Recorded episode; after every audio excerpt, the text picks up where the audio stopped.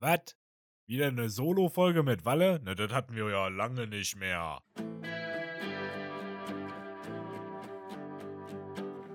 Dumm spricht gut.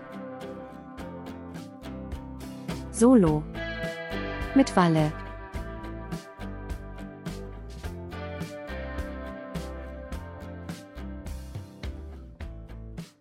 Hallo, herzlich willkommen zurück bei Dumm spricht gut. Einer weiteren Solo-Folge. Warum? Naja, äh, wir haben keine Folge für die nächste, für den nächsten Upload-Tag und Tina hat jetzt keine Zeit. Außerdem wollte ich immer quatschen. Äh, ja. Apropos für den Upload-Tag. Ist gerade ein bisschen merkwürdig. Ich habe den Eindruck, ich bin etwas leise. Entschuldigt bitte. Ich drehe mal ganz kurz an meinem Mikrofon herum. Wir haben hier wieder mal die typische Situation Learning by Maching und irgendwas ist ein bisschen merkwürdig, weil ich drehe am Mikrofon und es passiert nichts. Hallo? Ah, jetzt.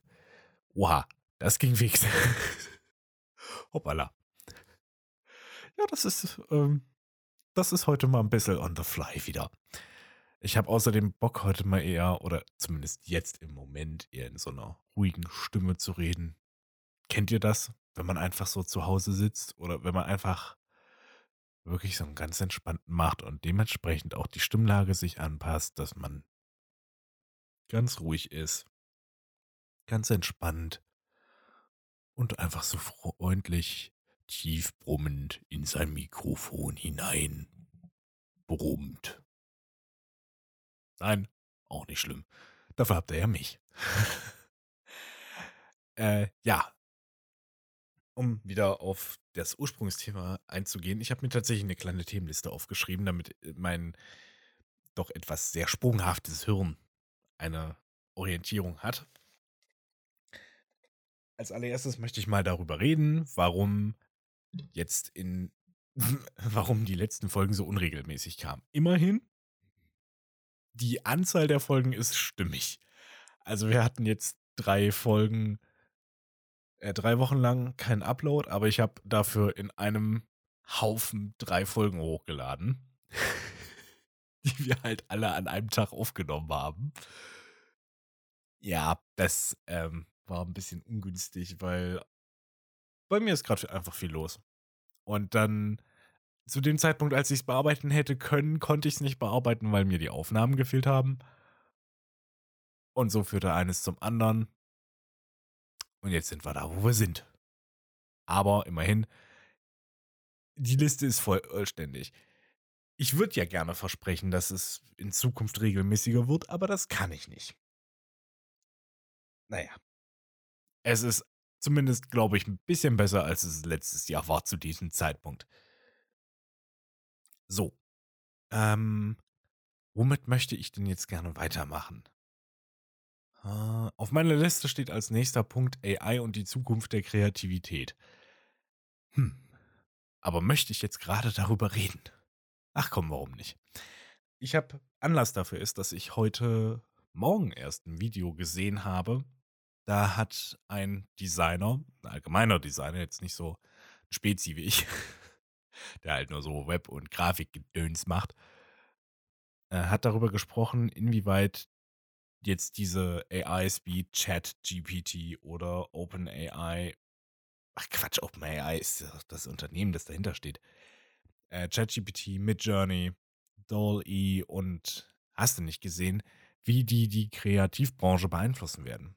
Das war ja sehr interessant, als eben äh, OpenAI mit ChatGPT an den Markt gegangen ist, als es öffentlich wurde, als sie das veröffentlicht haben, ist ja so die halbe Welt auf einmal ausgerastet, hat gesagt, oh mein Gott, das ist das Ende der Kreativbranche. Oh mein Gott, das ist ja schrecklich. Weil auf einmal waren die Jobs, die ansonsten immer als sicher galten, ne? das Kreative, das wirklich Menschliche, das geistig Fantasievolle, sich austoben, auf einmal ist das in Gefahr. Auf einmal steht da die künstliche Intelligenz und kann richtig gute Bilder machen und ziemlich gute Texte schreiben. Ist das jetzt das Ende der Kreativität? Naja, Ich glaube nicht. Ich glaube aber auch nicht, dass es einfach so relativ spurlos an uns vorbeiziehen wird. Das wird schon einen ziemlich heftigen Impact auf uns haben. Und das wird auch höchstwahrscheinlich unsere Jobs ganz schön verändern. Oh, ich habe gerade was in der Nase, das ist schrecklich. Entschuldigung. Oh, ich bin irgendwie ein bisschen. Ich, ich glaube, ich, meine Allergie schlägt wieder zu. Es ist nicht gut. Naja. Ähm, also, inwieweit wird sich das ändern? Oder fangen wir doch mal vielleicht an, was machen diese künstlichen Intelligenzen, die jetzt auf einmal als so mega kreativ dargestellt werden? Blöde gesagt, die künstlichen Intelligenzen machen eigentlich genau das, was wir als Kreativschaffende, in Anführungszeichen, eigentlich die ganze Zeit schon gemacht haben. Nämlich, dass wir verschiedene Stile genommen haben, dass wir verschiedene Ideen genommen haben und diese dann umgesetzt haben. Genau das ist das, was die machen. Und die haben halt einen großen Vorteil. Diese AIs, wenn sie mit allem Möglichen gefüttert sind, können sie von vorne bis hinten, äh, nee, können sie halt in Sekundenschnelle jeden Stil replizieren, der gefragt wird. Das kann nicht jeder Designer. Nicht jeder Designer kennt jeden einzelnen Stil. Nicht jeder Designer kann jeden Stil imitieren oder irgendwie darstellen. Dafür muss man den sich vorher angucken, man muss ihn vorher ein bisschen studieren, man muss ihn vorher auch imitieren. Das ist zumindest meine Erfahrung. Immer wenn ich irgendwie einen Style mache, beispielsweise jetzt die letzten ähm, Podcast-Thumbnails, das war der, waren die übergriffigen, genau, die übergriffigen Franzosen und ähm, na, was war's? Ich meine, ich hab's heute erst hochgeladen. Nervige Bus-Karen. Genau. Ähm, dieser Stil ist orientiert an einem Comiczeichner? Doch, kann man sagen, Comiczeichner. Marvin Clifford heißt der gute Mann. Und das ist weltenweit weg von dem, was dieser Mann regelmäßig raushaut. Gut, der hat aber auch schon jahrzehntelange Erfahrung. Also gefühlt jahrzehntelang. Vielleicht ist es auch nur ein Jahrzehnt. Aber auf jeden Fall mehrere Jahre lang Erfahrung und sich in dem Stil äh, äh, versieren können und austoben können. Klar kriege ich das jetzt nicht irgendwie mit zwei Thumbnails auf einmal hin. Ja, so klar ist das für mich. Aber für die AI, die kann sich das alles runterziehen. Ein bisschen wie in der Matrix. I can Kung Fu. Ja. Bürger macht Neo der menschliche Lernprozess ist halt viel langsamer als der maschinelle. Ja, doch, ich glaube, das kann man tatsächlich so sagen. Aber dafür nehmen wir halt die Welt anders wahr als Maschinen. Das, was, nee, also grundsätzlich, wie funktioniert diese AI? Wir haben ganz, ganz viele Daten, die werden neu miteinander kombiniert. Und die werden auch immer anders interpretiert. Die werden oder was heißt immer anders, aber die werden relativ anders interpretiert. Und so funktioniert diese AI. Hey, äh, mit Johnny, mach mir doch mal, ach, keine Ahnung, ein Keyboard im Stil eines klassischen japanischen, na ja, so Pergamentgedöns, also so, so von so einer klassischen japanischen Schriftrolle. Gestalte mir doch mal so, eine, so ein Keyboard.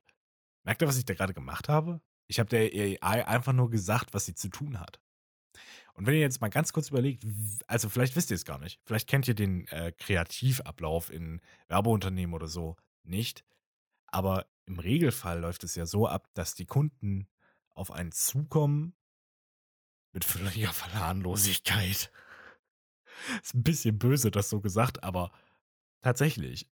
Ich gehe ja zu einem Grafikdesigner oder zu einem Werbeunternehmen, weil ich keinen Plan davon habe. Das sind ja die Experten dafür. Ich gehe auch zu einem Tischler, um mir einen Tisch bauen zu lassen, weil ich halt was Hochwertiges haben möchte. Und insofern, so wird das auch weiterhin zukünftig, glaube ich, sein wir werden einen größeren Fokus legen müssen auf das Handwerk dahinter. Viel mehr Verständnis dafür, wie eigentlich eine Idee geschaffen werden kann. Ja. Also, die AI ist schon krass. Aber es bietet und es wird, äh, nee, die AI ist schon krass und es wird viel Arbeit wegnehmen. Das kann positiv sein, das kann aber auch negativ sein. Also negativ ist es für diejenigen, die halt relativ uninspiriert ziemlich klar das machen, was ihnen vorgegeben wird. Für mich ist es total geil. Weil, ja, ich muss jetzt nur noch auf gute Ideen kommen. Was ich schon manchmal an Ideen hatte für Bilder, wirklich. Und das ist dann so ärgerlich. Ich weiß nicht, vielleicht kennt ihr das ja auch. Man hat so eine Idee, so eine Vorstellung, so ein Bild im Kopf. Ich äh, habe da auch ein Beispiel für, für ein potenzielles Meme. Nämlich äh, würde ich das, Beam, das Meme Oh Dear nennen. Klassischer Wortwitz. Man hat halt, man sieht ein Reh, das eine, eine Teetasse hochhält, dabei möglichst britisch aussieht, vor einem grünen Hintergrund, äh, von einem grünen, grün gestreiften Hintergrund. Merkt ihr schon, was das ist? Das ist der Pitch, den ich jetzt bei Midjourney oder so reinsemmeln könnte. Hey, zeichne mir ein Reh in einem schwarzen Nadelstreifenanzug mit einem mit einer Melone, welches äh, und das Reh trinkt gerade Tee aus einer typisch britischen Teetasse. Im Hintergrund ist eine grüne Tapete mit hellgrünen Streifen. Und statt dass ich mich jetzt irgendwie komisch verkünsteln muss und so tun muss, als ob ich auf einmal Müll, äh, Müllaler, das ist auch schön, Ölmaler wäre, kann ich ja AI sagen, hey, mach das doch bitte in einem Ölstil. Also stell das so dar, als ob das ein Ölgemälde wäre. Oder, hey, mal mir das doch bitte in einem Comic-Stil. Und die AI rendert mir das einfach raus. Ich muss nicht mehr mir ewig Gedanken darüber machen, oh, wie mache ich jetzt da die Striche? Oh, wie sieht denn das am besten realistisch aus? Oder realistisch genug? Ich sehe darin einen ziemlich großen Vorteil und vor allem sehe ich da einen großen Vorteil für die Gaming-Industrie. Mir wurde letztens was vorgestellt. Das war richtig geil. Also richtig krass. Ähm, nämlich wie AI aus 2D-Fotos oder 2D-Designs 3D-Objekte erschaffen kann. Man kann beispielsweise, es geht durch Nvidia, glaube ich, oder es ist sogar eine freie Software, die jemand mal oder ein kleines Entwicklerstudio mal entwickelt hat. Man kann einen Raum abfilmen, geht mal so 360 Grad in den Kanten herum, filmt alles ab und eine AI errechnet daraus ein 3D Raum. Was halt irre ist. Es sieht dann halt so ein bisschen so grobklotzig aus wie bei Google Maps, wenn man halt, oder bei Google Earth, wenn man da reinzoomt auf, in Städte. Ja, das sieht ein bisschen komisch aus. Da habe ich mich auch früher sehr lange gefragt, sag mal, wie machen die das eigentlich? Also es ist beeindruckend, dass da überhaupt irgendwie was Dreidimensionales ist in dieser Welt. Da. Weil sonst kennst du es ja nur so, so als Karte. Ja, gut, Höhlenprofile, dass man die irgendwie so umdeuten kann, ist geschenkt. Klar, kennt man schon. Aber Häuser? Vor allem, dass die Häuser so aussehen, wie sie aussehen in echt wenn du ein Hochhaus hast, dann ist es auch relativ hoch. Wie machen die das? Die setzen doch sicherlich keine 3D-Grafiker hin und machen für unter Eckersdorf mit 250 Einwohnern, also die machen da doch jetzt sicherlich nicht extra den Aufwand, dass sich ein 3D-Artist da hinsetzt und wirklich feinst ausmodelliert. Anhand der Bilder, die von Google Maps da kommen. Nee, das haben die natürlich auch schon mit einer künstlichen Intelligenz vorher gemacht oder haben das berechnen lassen. Anders würde es auch nicht gehen.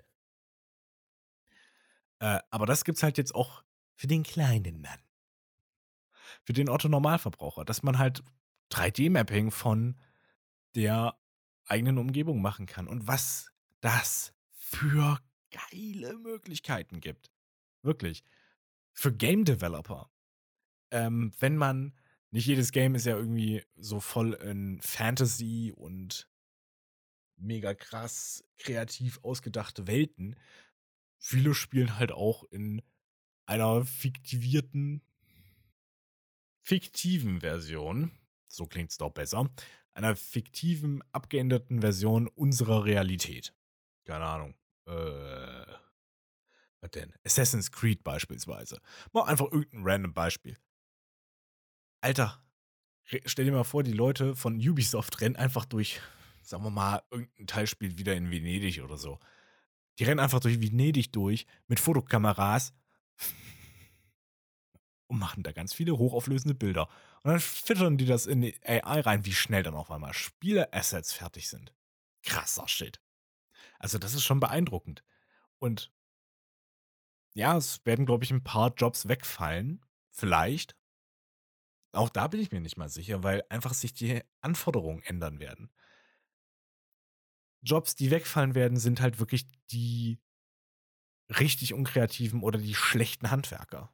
So die, die als allererstes auch eigentlich pleite gehen sollten. Die, zu denen man einfach nicht geht, weil man merkt, ja, ja, das, der kann ja mal gar nichts. Also das hätte ich ja auch hingekriegt. Die Jobs werden wegfallen. Aber eigentlich wird sich insofern auf uns alle auswirken, Entschuldigung, dass wir grafische Dienstleistungen wesentlich günstiger erhalten. Was heißt das jetzt für jemanden in der Kreativbranche, also jemanden wie mich? Naja, was ich mir so überlegt habe, und das kam eigentlich schon relativ früh der Gedankengang, und auch dem stand ich jetzt nicht so gegenüber, als ob es mich, oder das hat mich auch nicht irgendwie irritiert oder schockiert. Wenn jemand jetzt zukünftig ein Logo haben möchte, könnte derjenige ganz einfach bei ChatGPT beschreiben, was sein Unternehmen macht ChatGPT dann sagen, hey, mein Freund, mach mir doch mal ein Logo dazu. Oder beschreib mir doch mal, wie so ein Logo aussehen würde. Dann schreibt ChatGPT das aus und dann sagst du ChatGPT, jo, klingt ganz gut, mach mir mal einen Prompt für Midjourney draus. Dann kopierst du das rüber zu Midjourney. Ähm, der rendert dir das raus. Dann ziehst du es noch in irgendein vektorisierendes Programm rein. Das Einzige, das ich jetzt so richtig kenne oder bei dem ich es gemacht habe, ist Illustrator. Ist egal. Welches gibt es ja auch wahrscheinlich andere Alternativen. Rechnest dir das raus und dann hast du halt ein Logo. Zack, so relativ einfach geht das. Ist das dann meisterhaftes, gutes Logo? Und jetzt kommen wir halt eben an die Grenzen der AI. Wahrscheinlich nicht. So, es wird okay sein es ist halt,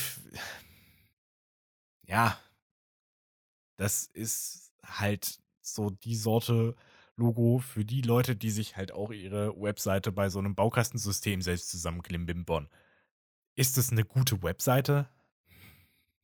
Je nachdem, was du als gut bezeichnest. Also es ist halt okay. Ich würde jetzt mal beispielsweise so, unsere Webseite ist auch okay. Warum? Weil wir jetzt keinen Anspruch darin haben, über unsere Webseite großartig viel Traffic zu generieren oder möglichst viele Leute darauf zu ziehen oder hast du nicht gesehen. Das ist vollkommen irrelevant. Manche Leute wollen halt einfach eine Webseite für sich haben, wollen ein bisschen was präsentieren. Das machen die einmal, setzen sie einmal auf und dann ist durch. Leute wie ich, die damit ihr Geld verdienen, haben da einen ganz anderen Anspruch dran. Ähm, Natürlich könnte man ChatGPT einen Text dafür schreiben lassen. Der wäre vielleicht auch ganz okay. Der wäre auch ziemlich gut wahrscheinlich. Beeindruckend gut. Aber ist der denn auch Search Engine optimized? Ich glaube, nee, ich glaube, das kriegt der mittlerweile sogar hin. Scheiße. Äh, ja, äh, das, da, ja, nee, das Problem ist, das Problem ist, ähm, kann ChatGPT deine Persönlichkeit widerspiegeln? Kriegt das das Programm so richtig hin. Eher nicht. Also, das sind halt so die Dinge, so die kleinen Twists, die ganzen politischen, äh, gesellschaftlichen Kontexte, die man als Mensch so generell hat. Wir leben ja nicht für uns alleine und völlig losgelöst von der Welt, sondern ich drehe wieder ein bisschen am Mikrofonrad, sondern äh, wir leben ja in unserem Umfeld, werden ständig von dem geprägt. Diesen Einfluss, diese Einflüsse und diese Art und Weise, das so zu verarbeiten, oder den Gesellschaft oder den Kontext generell, den, in dem wir Menschen leben, verstehen solche AIs einfach nicht. Wenn ich der AI beschreibe, jetzt um auf mein Oh dear, weil Deer heißt Rentier und Deer klingt wie Deer, ne? Falls ihr jetzt des Englischen nicht so mächtig seid, habe ja ganz kurz den schlechten Wortwitz erklärt. ähm, ich kann der AI sagen, dass sie das nachstellen soll oder erstellen soll, aber die AI wird nicht verstehen, was das so bedeutet. Bin ich mir ziemlich sicher, es wird das Meme in Anführungszeichen dahinter nicht verstehen. Und das ist eben das Ding. Unsere Welt ist eigentlich so viel komplexer und in so viel unterschiedlichen oder äh, in so kleingliedrig, könnte man es sagen, dass es für AIs noch nicht verständlich ist. Äh, ein schönes Beispiel, das war in diesem Video, das ich heute Morgen gesehen habe. Oh, wie hieß denn das? Design Theory, glaube ich, heißt der Kanal.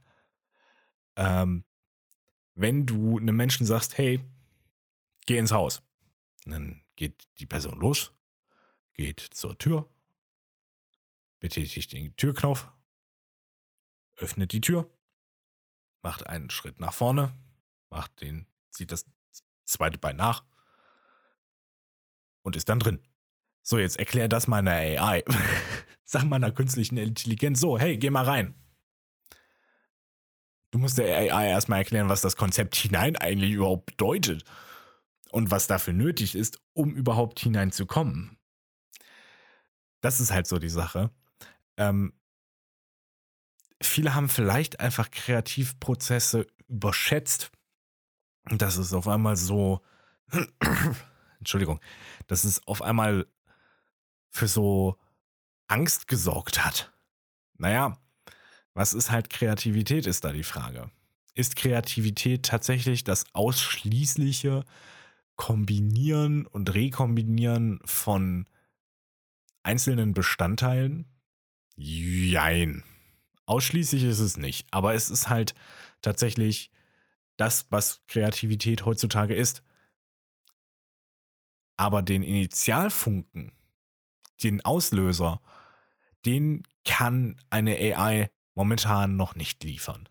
Weil vielleicht habt ihr es ja gemerkt in meinen Erzählungen, wenn jemand ein Logo möchte, dann schreibt er ChatGPT, was sein Unternehmen macht, worauf er abzielt. Er gibt die Idee. Wenn ich Midjourney beschreibe, Midjourney ist das Einzige, was ich, ja, oder DAL-E beschreibe, ähm, wie mein Oh Dear Bild aussehen soll, dann setzt es das für mich um. Ideengeber ist immer noch der Mensch. Auf die Idee selber kommen und das so auszuformulieren, das ist, da, das ist unsere zukünftige Aufgabe.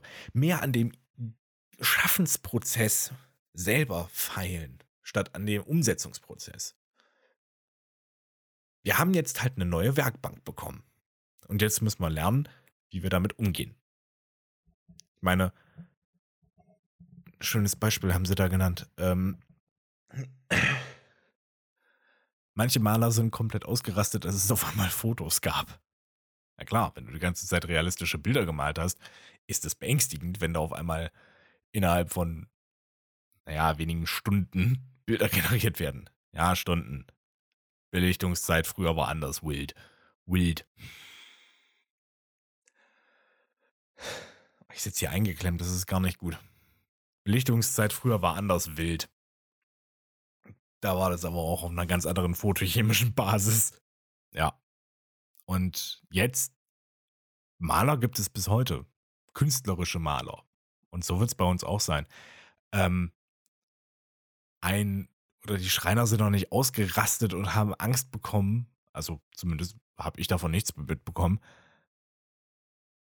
klassische Tischler, Schreiner. Als es auf einmal Drehbänke gab.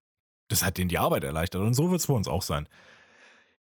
Wir müssen als Kreative jetzt halt wahrscheinlich einfach bessere Ideen finden. Wir müssen uns mehr auf soziale Kontexte fokussieren. Uns mehr sozial und wahrscheinlich psychologisch reinarbeiten. Weil das rein Umsetzungstechnische, das übernimmt jetzt die künstliche Intelligenz für uns. Und ganz ehrlich, das ist eine Sache, mit der kann ich leben. Ich bin so glücklich, wenn ich halt manche Dinge dann outsourcen kann. Es gibt so manche Design-Dinge, Layout-Satz beispielsweise. Ist zwar nett, ist zwar schön, das mal hin und wieder zu machen, ne? Aber ein ganzes Buch. Ich es ja nicht, Digi. Also da kann ich mir vorstellen, da gibt es ja bestimmte Regeln und so optischer Ausgleich, optischer Rausgleich, schön, äh, optischer, Aus, optischer Ausgleiche und sowas. Das kann man auch nur AI machen lassen. Dafür muss der jetzt nicht so mega intelligent sein. So manche Jobs, wo du dir denkst, ey, das kann auch ein Praktikant mal eben erlernen machen, wird dann zukünftig eine AI machen können. Oder halt, nee, jetzt nicht mal ein Praktikant. Ist das, was die ganzen gestalterischen AIs können, das ist schon ein bisschen, bisschen heftiger. Aber das wird insofern halt einfach, ja, Arbeit sparen. Lästige Arbeit in Anführungszeichen. Und wer selber was illustrieren möchte, wer selber was gestalten möchte, wer selber was malen möchte, Herrgott, verbietet dir doch keiner. Du wirst halt davon zukünftig wahrscheinlich nicht mehr leben können. Oder vielleicht halt doch.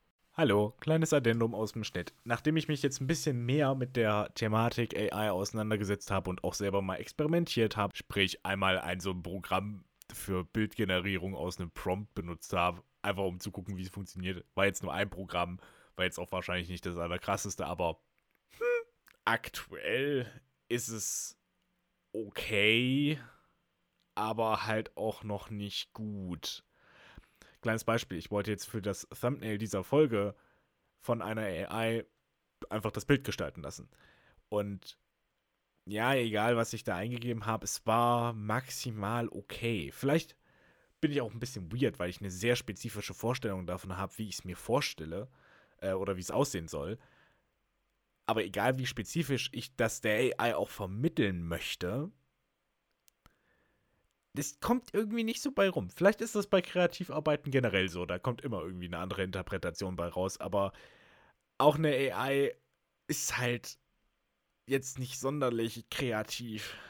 Also, wenn ich einen sehr spezifischen Prompt eingebe, und das habe ich schon getan, also ursprüngliche Idee war ein Roboter, der einen Grafikdesigner zeichnet und dieser Grafikdesigner oder äh, dieser diese Illustration eines Graphic Designers gemalt vom Roboter ist in so einem Corporate Art Style. Der Roboter kann, keine Ahnung, fotorealistisch aussehen oder so.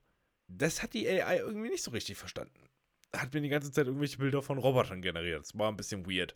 Anderes Beispiel, das war in einem Video, das ich gesehen habe. Da hat ein YouTuber seinen Grafikdesigner und einer AI, ich glaube, das war Dolly 2, ähm, drei Prompts gegeben, also drei Aufgaben und dann wurde das verglichen im Team.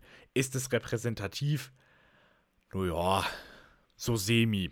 Aber man hat auch als Zuschauer selber gucken können und zwei von drei Aufgaben wurden halt eher vom Graphics Designer gemeistert. Es ist halt immer noch Luft nach oben. Vielleicht sind wir noch am Anfang, vielleicht ist es immer noch in den Kinderschuhen, diese Technologie, aber so nach diesen ganz rudimentären Erfahrungen bin ich wesentlich entspannter. also, ist, ist, ist maximal okay. Könnte eventuell einfach ein schönes Tool werden zukünftig, dass wenn man in Bildern irgendwas bearbeitet oder in Illustrationen was hinzufügen möchte oder was verändern möchte, daran arbeitet beispielsweise gerade auch Adobe mit Adobe Fly, äh, Firefly. Das ist tatsächlich jetzt der neues Programm AI-basiertes, äh, AI-basierte Bildbearbeitung und Vektorgrafikenbearbeitung. Ergänzung etc., dass man jetzt nicht ewig in der Stock Library nachgucken muss nach einem passenden Inhalt. Also beispielsweise, ein schönes Beispiel bringen sie auch auf ihrer Webseite, wenn du irgendwie ein Bild bearbeitest von einem Typen, der steht da im Hemd, aber du willst, dass der in einer roten Lederjacke da steht, dann kannst du halt das markieren, gibst kurz ein, ja, mach mir mal bitte eine rote Lederjacke, der gibt dir drei Varianten davon und dann kannst du das einfügen und es sieht halt richtig geil aus. Da sehe ich das vielleicht eher zukünftig, aber richtig komplett von sich aus generieren, mal gucken. Mal gucken. Es bleibt spannend auf jeden Fall. Äh, ach ja, apropos spannend. Ich hoffe, ihr seid immer noch gespannt auf den Rest der Folge, weil der kommt jetzt. Viel Spaß noch. Tschüss. Dafür musst du andere Skills entwickeln. Aber gut, ich habe auch eine sehr privilegierte Position, das muss ich wirklich sagen. Ich habe zwei Perspektiven in meinem direkten Umfeld. Einmal meine persönliche. Das heißt, ich bin relativ jung, Anfang Mitte 20. Ich habe gerade eh Bock, neue Dinge zu lernen und in neue unerreichte Fernen der Galaxie aufzubrechen.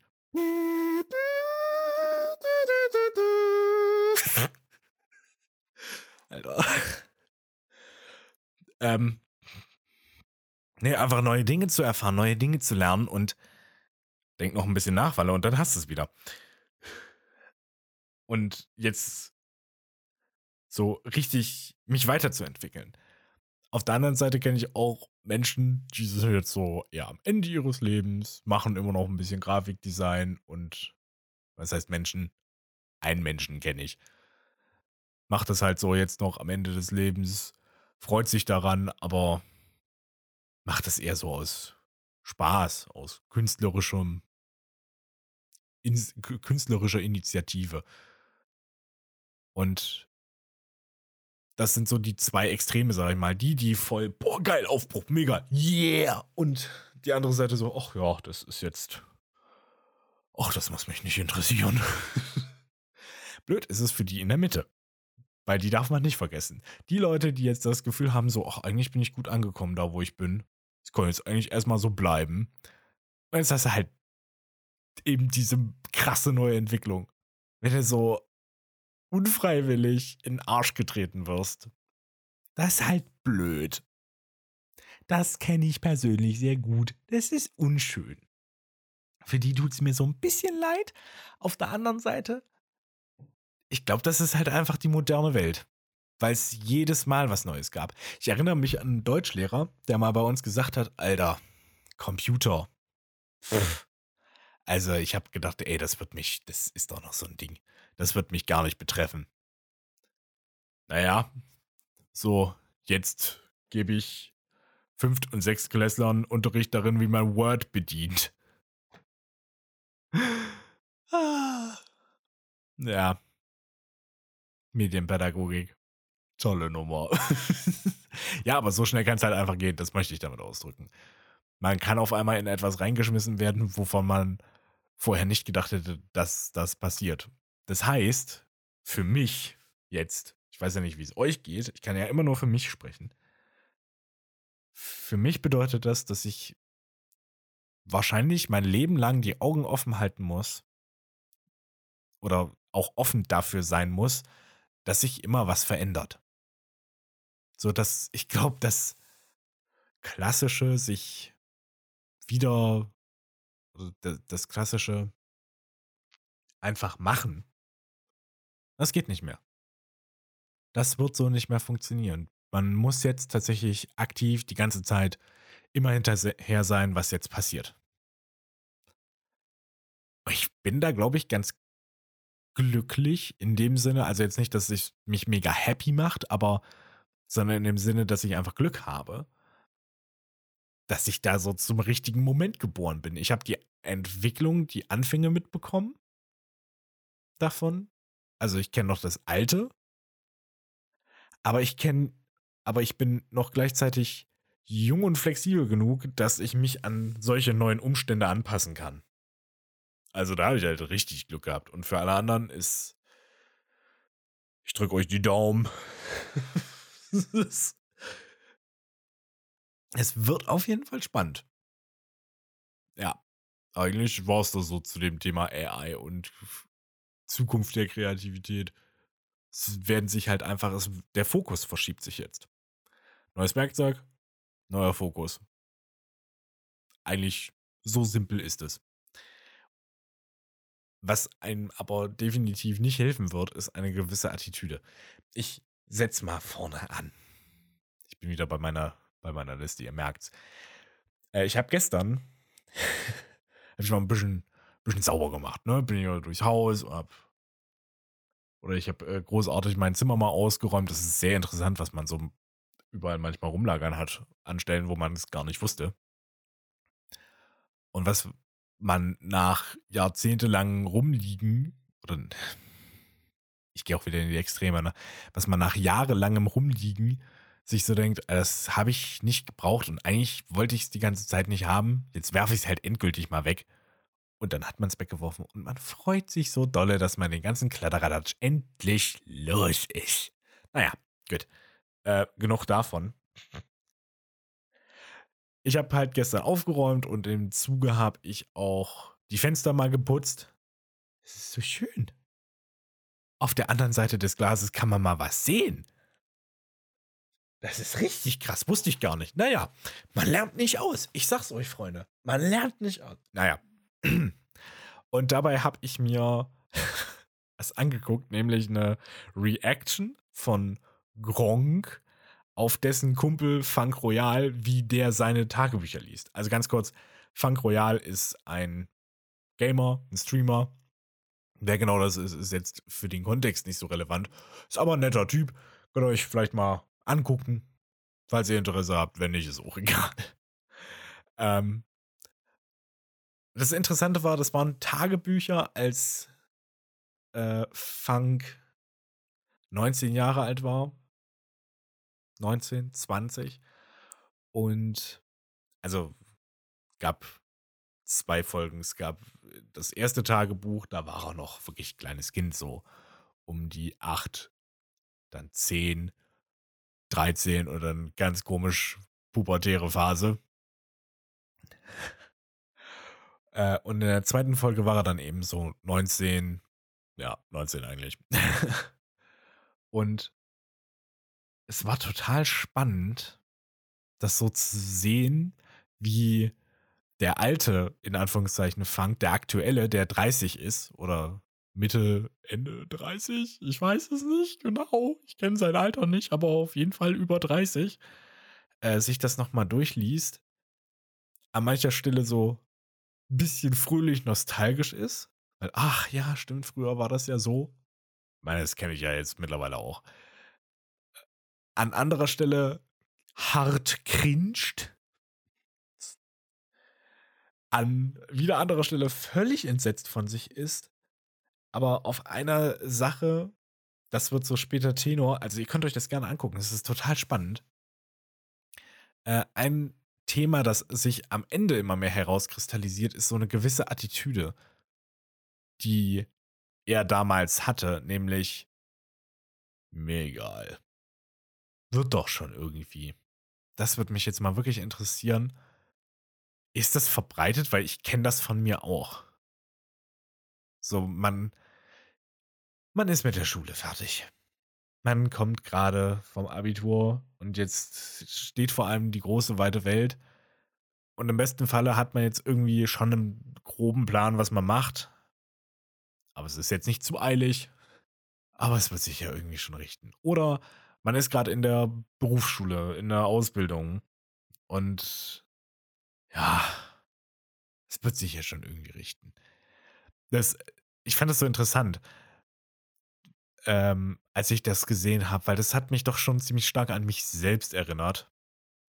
Und was ähm, der Funk da von sich erzählt hat und gesagt hat, so, ey, wirklich, die Attitüde ich meine, ich wusste es damals schon besser, schreibt er tatsächlich in seinem Tagebuch, oh Gott, hoffentlich ändere ich mich.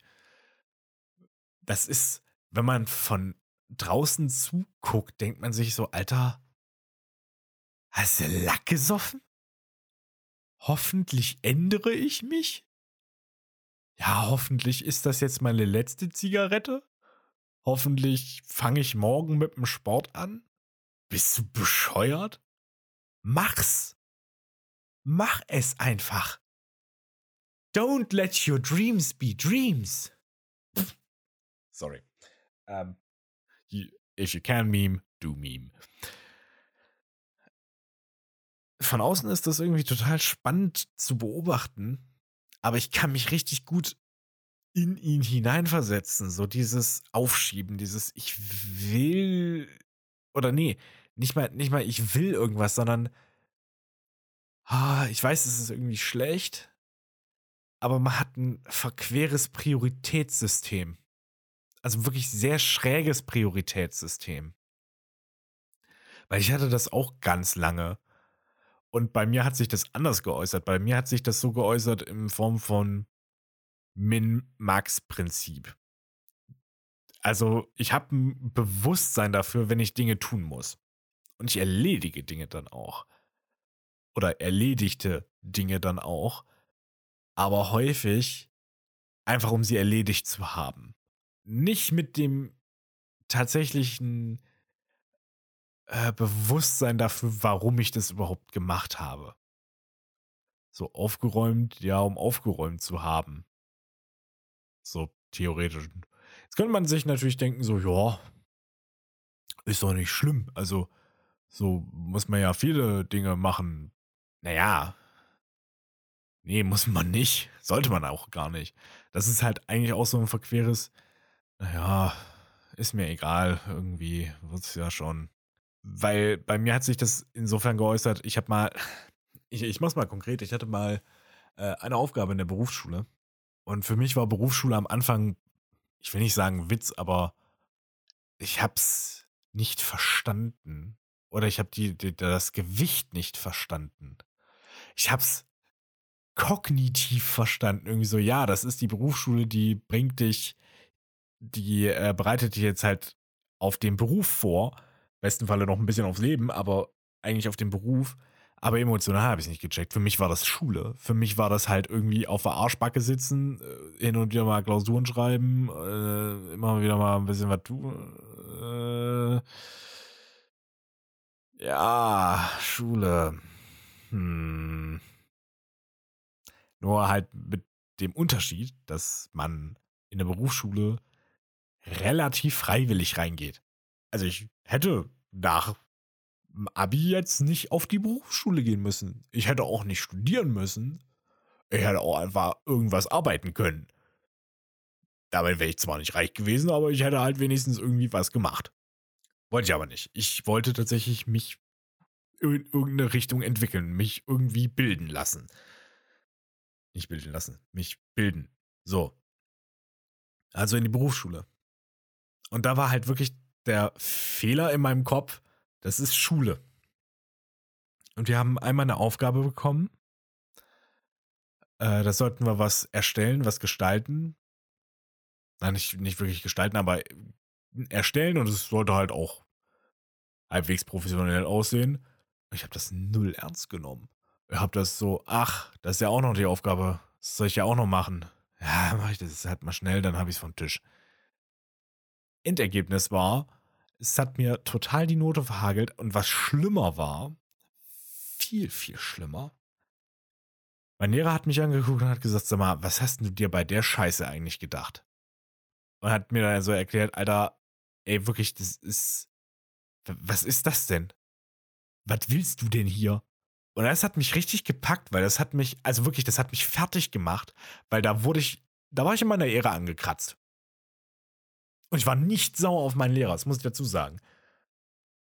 Ganz und gar nicht. Der einzige, auf den ich da sauer war, war ich selber. Das merke ich bis heute wirklich. Das war, da habe ich mir gedacht, fuck. Er hat einfach recht. Da bin ich halt richtig hart auf die Fresse geflogen. Und ich weiß nicht, ging es euch auch mal so? Man kommt aus der Schule raus und auf und wenn man schon früher in der Schule eher so drauf war wie, pff, ist mir egal. Dann fällt man halt mit dieser Attitüde so richtig hart auf die Fresse, weil sonst lernst du es nicht. Und ich hab, Alter, was hab ich ein Glück, dass mir das in der Berufsschule passiert ist. Wirklich. Weil das, was äh, Fang Royal da erzählt hat, war eine ganze Ecke härter. Der hat gesagt, ja, äh, ihr könnt meine Geschichte. Ich habe halt irgendwann dann die Ausbildung oder den Job verloren. Und dann habe ich die Wohnung verloren und dann saß ich da auf der Straße dem Mann geht es mittlerweile gut. Ne? Der ist in einer glücklichen Beziehung und verheiratet und erfolgreich und glücklich. Und das ist auch ein total lieber, netter Mensch und dem gönnt man das auch so. Aber das ist halt krass, ne? Das, so mal den Vergleichswert zu haben. Deswegen erzähle ich das, damit vielleicht auch ihr da draußen einen Vergleichswert habt, wie es anderen geht. Ja, wie es mir geht. Nämlich, dass man halt dass es so Attitüden und Einstellungen gibt, die man als Jugendlicher, als so ein naiver Jugendlicher hat, aus denen man rauswächst oder aus denen man lernt, weil man hart auf die Fresse fällt deswegen. Wirklich, das, ich hätte, das war schlimm bei mir. Es war wirklich schlimm. Im Nachhinein schäme ich mich richtig dafür. Ich meine, vor allem für mein Umfeld, insbesondere meine Eltern, die mich da ertragen mussten. Das war für uns alle keine schöne Zeit. Wirklich nicht. Weil ich wollte nicht, und meine Eltern wollten nicht, dass ich nicht wollte. Meine Eltern wollten, dass ich mal was mache. Und zwar richtig scheiße. Dann habe ich angefangen, was zu machen und wow, das war, das war ein Raketenstart. Zwar nicht, nicht von the get-go, aber insofern, holla die Waldfee. Meine Ausbildung hat mir wirklich was geholfen. Nicht nur fachlich, sondern ganz, ganz viel persönlich. Dass man einfach, ja, dass diese Attitüde, hey, ich bin jetzt im Berufsleben und das, was du machst, das machst du entweder ganz oder gar nicht. Zu einem gewissen Teil. Natürlich kann man irgendwie in einem Job sein, den man jetzt nicht so geil findet und man macht den irgendwie. Aber das ist ja dann, ist das Leben? Is this real life? also, ernsthaft, will man so leben? Dieses komische, ich quäle mich auf die Arbeit und dann komme ich wieder nach Hause und freue mich halt dann irgendwann auf die Rente. Das ist doch Elend. Boah, voll deprimierend. Ja, aber das war halt eben ganz ein wichtig, äh, wichtiger Teil in meiner persönlichen Entwicklung. So ein, so der Moment der Realisation, sag mal, willst du das hier eigentlich wirklich? Nicht äh, so ein Germany's Next Top Model. Willst du das hier wirklich? Dann zieh dich mal aus, Mädel. Sondern bist du wirklich bereit für den Job hier zu arbeiten, dich da hinein zu investieren? Weil das ist scheiße für all diejenigen, die sich wirklich dafür interessieren. Die schleifen dich mit. Das ist sowas. Oh, dann bist du so ein komischer, dann bist du so ein Kartoffelsack. Jeder zieht dich irgendwie durch die Gegend. Oh, das ist eine ganz gruselige Vorstellung. Also der Kartoffelsack ist metaphorisch, ne? Und vor allem, was, dann, dann bist du da am Ende deines Lebens angekommen und denkst dir so, was habe ich eigentlich in meinem Leben geleistet? Das ist wirklich eine Angst von mir. Dass ich irgendwann so am Ende meines Lebens ankomme und mir so denke, ja, was habe ich denn eigentlich geleistet? Dass man nicht zufrieden mit sich selber irgendwann abschließen kann. Boah, das ist gruselig. Das ist auch nur eine Sache, die ich jetzt gelernt habe, weil ich, weil mir das Thema Tod dazu auf die Nase gebunden wurde. Oder auch gebunden wird. Man nimmt das Leben auf einmal als Erwachsener ganz anders wahr. Und ich bin ganz gespannt. Ich weiß ja nicht, wie das mit dem Podcast hier weitergehen wird. Generell, aber die Daten habe ich immer noch. Und ich frage mich, wie das sein wird, wenn in zehn Jahren ich vielleicht mal irgendwie hier reinhöre und den jungen Walle mal so übers Leben philosophieren höre. Und ich so denke, ach ja, waren viele gute Ansätze dabei, Junge, aber holla die Waldfee, hast du keine Ahnung, was noch auf dich wartet. Das wird sehr spannend. Das wird richtig spannend. Habe ich mega Bock drauf. Klingt das weird? Schon so ein bisschen, oder? So ein schöner positiver Lebensoptimismus. Aber ja, das, das hat mich tatsächlich sehr beeindruckt. Die Fehlern, die man als Jugendlicher, so diese geistigen Fehler, die man als Jugendlicher hatte, diese Vorstellung, ich bin jetzt volljährig, ich bin jetzt erwachsen, ihr könnt mich alle mal, ich weiß jetzt, wie es geht. Ich, woher kommt das eigentlich? Kam jetzt gerade die Frage, woher kommt das eigentlich? Warum denkt man das als Jugendlicher? Ich versuche mich gerade auch daran zurückzuerinnern. Also ich weiß, wie ich damals drauf war und das ist mir im Nachhinein auch ein bisschen peinlich, aber äh, wie kam ich denn zu diesem Gedankengang, zu dieser Überzeugung, zu dieser Attitüde? Kurzer Hagebuttentee-Nachschub. oh, das war gut. das war mal nötig. Ne, ganz im Ernst, wie, wieso ist das so? Vielleicht, vielleicht ist jetzt wirklich nur eine Theorie. Dein Leben war ja ansonsten immer davon geprägt, dass dir alle anderen erklärt haben, wie es geht.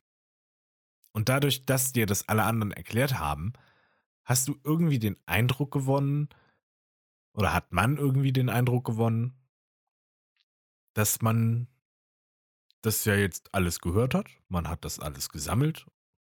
Damit weiß man das jetzt. So einfach ist es. Was jetzt erwachsen sein? Naja, meine Eltern machen das ja auch. Also, oder die haben mir halt vieles davon erzählt. Und vielleicht, weil einem auch nicht so ganz klar ist, was Konsequenzen eigentlich sind. Dass wenn du halt dich scheiße benimmst, du auch wieder scheiße zurückgeschmissen bekommst. Also, auch bekannt als, wie man in den Wald hineinruft, so ruft es auch hinaus. Die Tragweite vom eigenen Handeln. Meine Güte, was bin ich denn naiv in mein erwachsenes Leben hineingestolpert? Holla die Waldfee. Und da hatte ich so ein Glück, weil ich immer meine Eltern, meine Familie so als Puffer im Hintergrund habe, die mir halt im Zweifelsfalle immer irgendwie helfen kann. Oder weil ich Dinge gemacht habe, wo es jetzt nicht, die jetzt mein Leben nicht nachhaltig beeinflussen werden. Also, abgesehen jetzt von der Ausbildung, das hat und wird mein Leben nachhaltig beeinflussen. Ja, grammatikalisch kann man an diesem Satz feilen, aber es ist noch, ist noch im Rahmen des Akzeptablen. Das klar, aber das war eine Sache, die ich damals gut fand, die ich bis heute gut fand, finde. Aber selbst wenn ich jetzt feststellen würde, hm, das war ja mal ein Schuss in den Ofen. Hätte ich abbrechen können, hätte ich was Neues machen können. Ich kann auch jetzt wieder was Neues machen. Ich kann auch jetzt wieder umsatteln. Also, alle Türen stehen noch offen. Doi, doi, doi. Aber gut, das ist eine privilegierte Situation. Das muss man auch dazu sagen. Ich denke jetzt gerade an Tina, die ähm, ganz schön Hassel hat, die an einer gewissen Stelle auch Glück hat, aber bei der ist das noch lange nicht so Friede, Freude, Eierkuchen, wie es bei mir ist. Und das ist auch eine Sache. Da haben wir es wieder von der Empathie und dem Bewusstsein seiner eigenen Situation. Dass ich weiß, wenn bei mir was ist, habe ich jemanden, auf den ich mich verlassen kann. Aber auch zu wissen, es gibt ganz viele andere Menschen da draußen, denen geht es nicht so. Und das ist irgendwie ein bisschen unfair, weil ich halt Glück hatte mit meiner Geburt in ein gutes Elternhaus. Da können ja andere nichts für, wenn die wo reingeboren werden. Das ist so meine Logik. Ne? Das, also so denke ich halt jedenfalls. Weil das hätte ja, also das kann ja jeden treffen. Und so Pech gehabt finde ich halt einfach, ist halt also einfach asozial. So, weil dann, was, diese Attitüde, wenn man so eine Attitüde da an den Tag legt, so, ja, ist halt so, bist du halt bei Ausländern geboren, die ja nur so halb Deutsch können. Ja, kein Wunder, dass du dann nur auf Hauptschule kommst. Weil hast halt Pech gehabt. Warum? Warum muss man das denn so stehen lassen? So als wäre es Gott gegeben. verstehe ich nicht. Ich verstehe ganz viele Dinge nicht. Und für die will ich auch kein Verständnis aufbringen. Also so wie ich auch für mein 18 bis 21-jähriges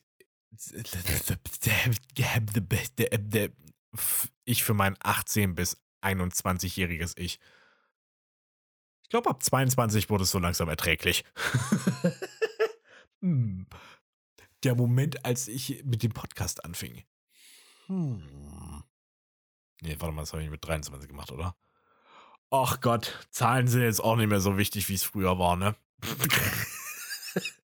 also ist halt wirklich so, ne?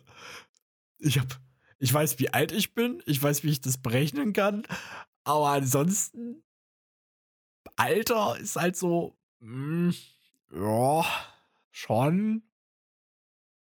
Wie alt war ich denn da oder wie lange war das jetzt nochmal her? Jetzt fängt es bei mir auch schon an. Ich bin nicht mal 30. Holla die Waldfeder, das wird noch lustig in der Zukunft. Also das wird noch richtig, richtig lustig bei mir. Ui, ui, ui, ui, ui, ui, ui, ui. Aber abschließend zu diesem, ja, ist mir egal. Ding. Es gibt so manche Dinge, da habe ich mich mit meinen Eltern drüber besprochen. Es ist total faszinierend. Es gibt so manche Dinge, da kannst du dich als Elternteil, glaube ich, auf den Kopf stellen. Du kannst auf der Palme springen und kannst machen, was du möchtest. Aber du wirst dein Kind nicht dazu bewegen können, irgendwie so eine Erfahrung zu machen. Das muss immer intrinsisch kommen. Und du kannst alles Mögliche versuchen. Du kannst versuchen, dein Kind aufzuklären, aber es wird manche Dinge tun müssen, um sie selbst zu erfahren und selbst zu erlernen. Und da kann man auch nur hoffen, dass diese Fehler nicht so kolossal riesig sind, dass sie das Kind bis zum Rest ihres Lebens, seines Lebens, das Kind, äh, verfolgen wird. Da kann man vielleicht noch ein bisschen intervenieren, wenn man wenn man Glück hat. Aber auch das ist nicht sicher. Auf jeden Fall sagte da meine Mutter was so Schönes, tja, das ist halt die Sache des Elternseins. Wenn ich, wenn ich sie dann angesprochen habe, so, ey, wirklich jetzt erst im Nachhinein wird mir so richtig klar, was ihr damit gemeint habt oder was ihr so damit meint, was ihr äh, oder inwieweit euer Ratschlag sinnvoll war. Das ist die eine Seite. Die andere Seite ist aber auch nicht weniger faszinierend, nämlich wenn man so peu à peu feststellt, warte mal, meine Eltern sind ja wie ich. Nicht nur, dass ich wie meine Eltern bin, sondern meine Eltern sind wie ich. Das sind ja auch nur Menschen. Die haben ja auch mal keinen Plan die irren sich ja auch. Das ist wirklich das Erwachsenwerden. Das Abnabeln, das Feststellen, diese Figur, diese Elternfiguren, die bisher immer alles wussten, die immer alles, uff, Entschuldigung, die immer alles gemanagt haben, die sind wie du. Oder eigentlich bist du jetzt wie die. Weird. Also, na wirklich. Ich glaube, das ist auch eine Erkenntnis, die für Eltern dann schwierig ist. Wenn Kinder dann erwachsen werden und sich so abnabeln, dann aus dieser Rolle des Mentors, des Elternteils herauszukommen, abzulegen, dass man es besser weiß und dass man das Kind machen lässt. Ich glaube, das fällt vielen sehr schwer. Und da tun mir auch die Kinder leid wenn die nicht in der Lage sind, sich äh, ordentlich emanzipieren zu können. Das ist, da, da habe ich auch Konstrukte gesehen, das ist sehr faszinierend. Ich werde hier nicht erzählen, was ich meine, weil zu privat geht euch einen Scheißdreck an, aber total faszinierend. Und vor allem, wie man auf einmal Familiengebilde und soziale Kontakte und Interaktionen ganz anders wahrnimmt. Früher hast du manche Dinge vielleicht einfach als Kind so als gegeben genommen und die gedacht, wow, huh, ja, ist vielleicht ein bisschen komisch, aber nö, es ist halt so. ist mir doch egal. So ein bisschen so, ne? Und im Nachhinein denkst du dir, warte mal, ja, das ist zwar so, aber das ist jetzt irgendwie nicht die Norm. Und ist auch irgendwie nicht so richtig gut. Und man versteht auf einmal die Eltern nochmal ganz anders die immer irgendwie eine andere Attitüde hatten. Herzlich willkommen bei Dumm spricht gut, Ihrem Podcast des Erwachsenwerdens. Von Erwachsenwerdenden für Erwachsenwerdende. Ich merke auf jeden Fall, dass das eine Reise ist. Und das ist erfreulich. Ich habe mich als Kind, weiß ich gar nicht, ob ich das jetzt schon mal erzählt habe, aber ich habe mich als Kind immer darüber gefreut, oder immer sehr darauf gefreut, erwachsen zu sein. Das hat für mich irgendwie ganz, ganz viel bedeutet. Ich wollte auch immer irgendwie wie die Erwachsenen sein. Jetzt bin ich da, komme ich da so langsam an. Ich würde noch lange nicht behaupten, dass ich erwachsen bin. Gott im Himmel. Ähm, aber jetzt komme ich da so langsam an und denke mir, jupp, ist schon geil. ist schon, schon wirklich geil ist natürlich nicht alles nur gut. Das muss man auch dazu sagen. Äh, die ganze Verantwortung und das, was man auf einmal alles zu tun hat, das, was, worüber sich, worum sich früher Eltern, Lehrer und so immer gekümmert haben, das fällt jetzt auf einen selbst zurück. Wenn man Glück hat, wurde man dafür gut gebrieft und hat auch immer noch Unterstützung. Wenn nicht, ist Erwachsensein halt richtig hart scheiße. Und verbunden mit, ich fall halt mega aufs Maul. Äh, aber so an und für sich, ist jetzt meine Erfahrung aktuell, ist es sehr spannend. Vor allem die ganzen ersten Male, was, jetzt nicht das, was ihr denkt, so die ganzen ersten Male irgendwie was Neues erfahren, so die erste eigene Wohnung, die ersten eigenen vier Wände und dann das erste Arbeiten, das erste eigene Einkommen, das erste eigene, in Anführungszeichen, Vermögen. Es mögen vielleicht nur so 1000 Euro sein oder so. Oder 500. Oder nur 100. Aber so, was man mal auf der Bank hat und äh, wie man dann haushalten muss und die diese ganzen Sachen, die sich auf einmal aufdröseln, die vor allem dann am Anfang immer mega gruselig sind. Da will ich nicht lügen. Wenn du dir mal überlegst, so scheiße, ich muss jetzt Steuern machen, weil ich ja arbeiten gehe. Fuck. Nein. Das ist alles so kompliziert. Was? Kosten? Haushaltsplan? Hilfe, bitte. Nein, das hat mir doch auch noch niemand in der Schule erklärt. Okay, gut, ja, das ist dein, dein Ansatz. Das hatte ich ja noch gar nicht in der Schule. Tatsache ist, also, zumindest geht es mir so, viele Dinge sind tatsächlich gar nicht so schwer herauszufinden. So mal einen Kostenplan zu machen und halt verschiedene Anbieter zu vergleichen und sowas sich einen Plan über Finanzen zu machen. Äh, na gut, das ist eigentlich. Gibt es sonst noch was, was man so in seinem Leben eigentlich braucht? Finanzen, Versorgung? Wo dann läuft der Lachs eigentlich? Also, wenn du das gewuppt bekommst, dann, Chapeau, kannst du eigentlich ein relativ entspanntes Leben leben. das und wenn du weißt, was du eigentlich in deinem Leben erreichen möchtest. Hm. Das ist immer eine gute Frage. Was will man eigentlich in seinem eigenen Leben erreichen? Und was hat man so für eigene Werte und moralische Vorstellungen? Ach, das ist ein ganz anderes Fass. Tja, ja. Ihr merkt, ich lasse immer weitere Pausen, weil eigentlich habe ich jetzt auch nichts mehr zu melden. Außerdem, meine Aufnahme ist jetzt über eine Stunde lang. Ich merke aber, oder ich weiß, dass ihr halt sehr viele Pausen drin habt, die werde ich gleich noch ein bisschen wegkürzen und wahrscheinlich werde ich dann wieder unter einer Stunde landen. Es bleibt spannend. Das auf jeden Fall. Äh, auch spannend wird, also ich bin wirklich sehr gespannt, was wir in der nächsten Folge machen. Also Tina und ich, wir sind dann nämlich wieder zu zweit am Start. Wir haben auch schon einen festen Aufnahmetermin. Also drückt uns die Daumen, es wird irgendwie irgendwas irgendwann. Ja, vielleicht gebe ich einen kleinen Spoiler. Wir haben vor, oder ich habe es zumindest Tina angekündigt, dass wir nochmal eine Dummfragen-Folge machen, wo wir auf gutefrage.net und Co. gehen und uns sehr lächerliche Internetfragen anhören, äh, durchlesen und beantworten. Weil das haben wir jetzt lange nicht mehr gemacht. Und alleine hat das irgendwie nicht so einen Witz. Ja. Ihr merkt, ich strecke gerade ein bisschen wieder die Zeit raus, ne? Das, das ist komplett lächerlich. Also das lohnt sich.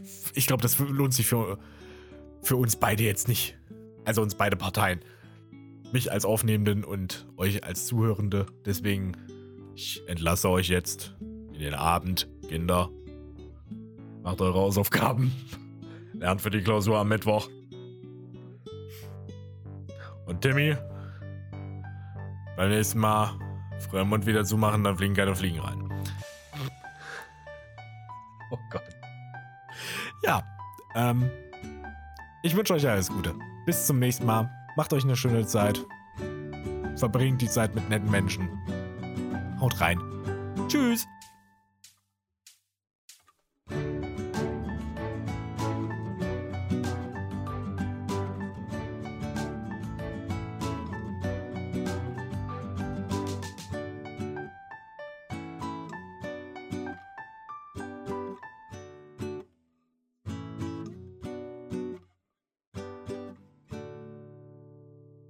Jetzt will ich Aufnahme stoppen drücken Und ich bin aus dem Programm raus. Ich Blitzbirne.